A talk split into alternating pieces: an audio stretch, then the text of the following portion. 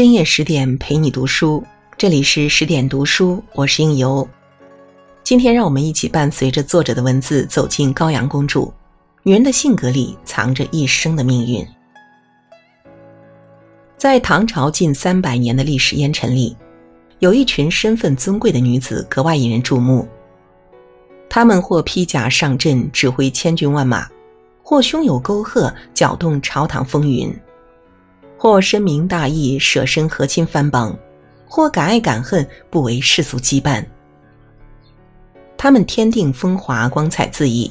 在男权社会里劈开了一片明亮朗阔的天宇，在锦绣年华里活出了自己的精彩人生。他们便是大唐公主。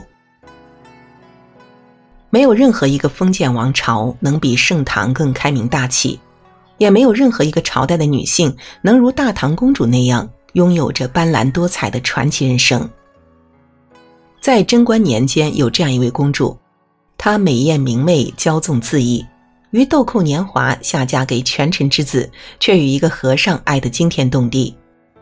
她就是唐太宗第十七女高阳公主。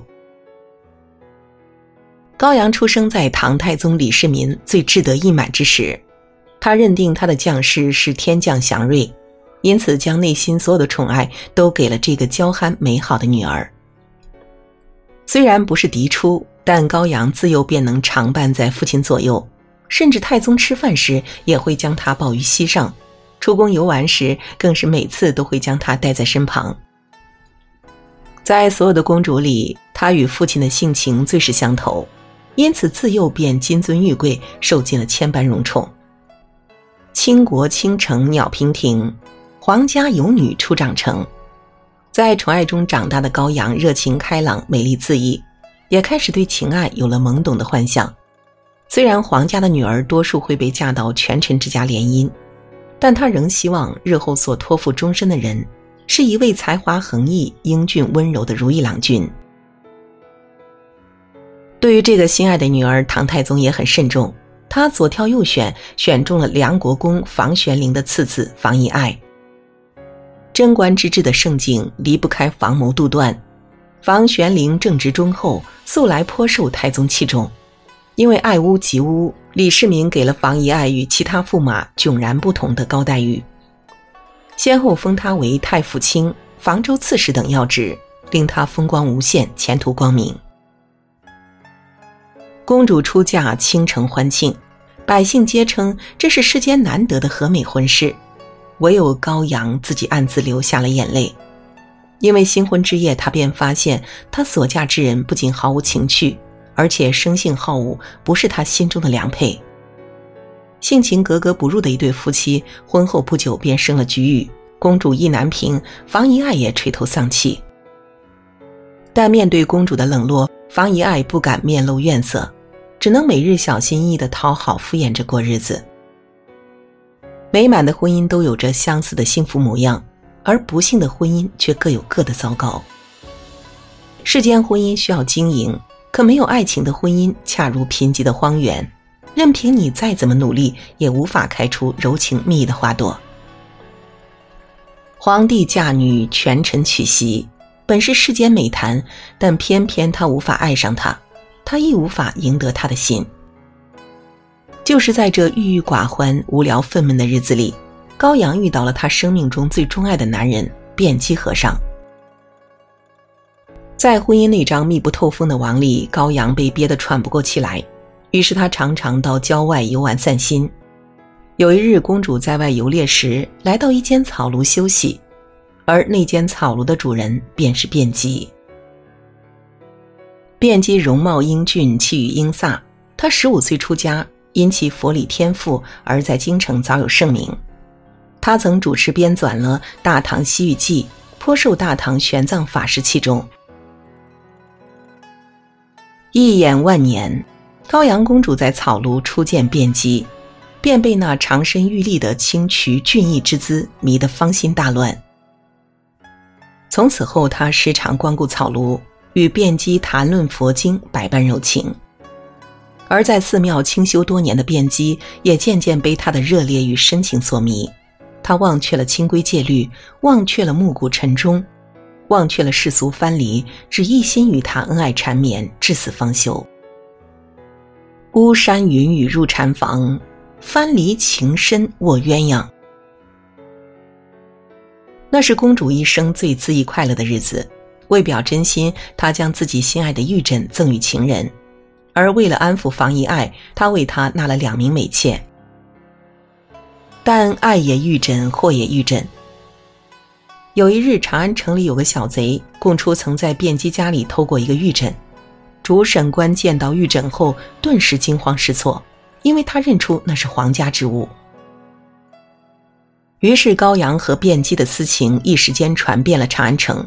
唐太宗勃然大怒，对这个伤了皇家体面的女儿感到深深的失望，也深恨那个破坏了公主名节的多情和尚。于是他下旨腰斩了卞姬，并杀了公主身边十几个奴婢。卞姬被斩于市的那一刻，高阳悲泣的高喊：“父王误我，我误卞姬。”可世间哪得双全法？不负如来不负卿。那个本该有着光明前途的卞姬，参悟了生死，却放不下情爱，终是负了如来，也负了家人。喜欢可以放肆，但深爱需要克制，因为克制是品德，是修养，是做人的最高境界，是世间真正的成熟。只有懂得克制、守分寸的人，才能在欲望面前保持冷静，保全自己，也保护自己所爱之人。而我们飞蛾扑火的婚外情，为世俗所不容，注定不会有善果。公主身份尊贵，自然可以全身而退；可与她一场孽缘的人，却因她的自意而粉身碎骨，万劫不复。失去了情人的高阳公主，仿佛丢掉了半条命。在父亲面前，她失去了宠爱；在夫家面前，她失去了尊重；在世人面前，她失了体面。他什么都失去了，但骄傲又任性的他，却偏偏要把失去的统统找回来。没有了情爱，他便把目光转向了权势。他诬告房家长子房一直对自己无礼，暗中命工人推演天象，向鬼神祈福问祥，鼓动房遗爱结党营私，甚至欲行谋朝篡位。公元六四九年，唐太宗因病逝世，但他的离世没有能得到女儿的原谅。在他的灵前，高阳始终冷淡如霜，不曾流下半滴眼泪。也许他是恨极了这个曾经将自己捧在掌心的父亲，他恨他为自己错误的安排了一桩不如意的婚姻，又将他最心爱的男人无情的腰斩于市井。那个曾经明亮娇憨的宫廷明珠，再也回不到当初那单纯美好的模样了。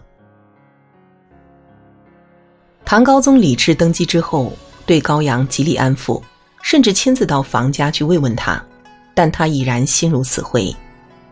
一个失去了爱情的女子，如今被权势冲昏了头脑，只想得到世间无二的尊贵。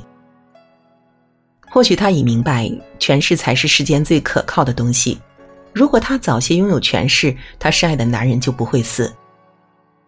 他依旧我行我素。暗中集结人马，意图拥立唐高宗第六子金王李元景为帝，一时间做尽了糊涂事。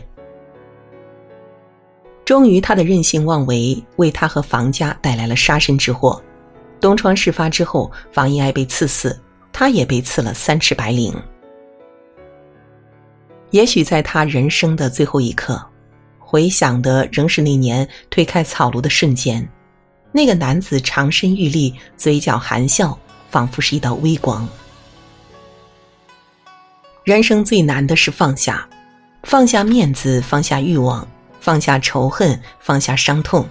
这世间所有的放下，看似是原谅了别人，其实是放过了自己。因为唯有放下，余生里才能有阳光重新照进来。高阳在情爱中沉沦，又被权势中迷失，他什么都想得到，可最后什么都失去了。高阳公主敢爱敢恨，恩怨分明，这一生可怜亦可叹。她曾经是宫廷里最明艳热烈的花，却因一场不如意的婚姻而消沉，婚后遇到真爱，却又被世俗常理所不容。任性骄纵的性格决定了他的人生以悲剧收场，没有爱情的婚姻最终也走向了家破人亡。有幸生在帝王家，可这恰恰也正是他的不幸。如果当初她能够嫁给一个如意郎君，该有多好！可高处不胜寒，孤阳无人语。她这一生，终究也只换来世人一句“错错错”罢了。好了，今天的文章就为您分享到这里。那些活在历史中的奇女子，总能在不同时刻给予我们不同的感叹。神往也好，唏嘘也罢，让他们的故事和我们的人生发生某种奇妙的连接，何尝不是一种精神享受？同样的，一部好的电影也是我们推开广阔世界的那扇门。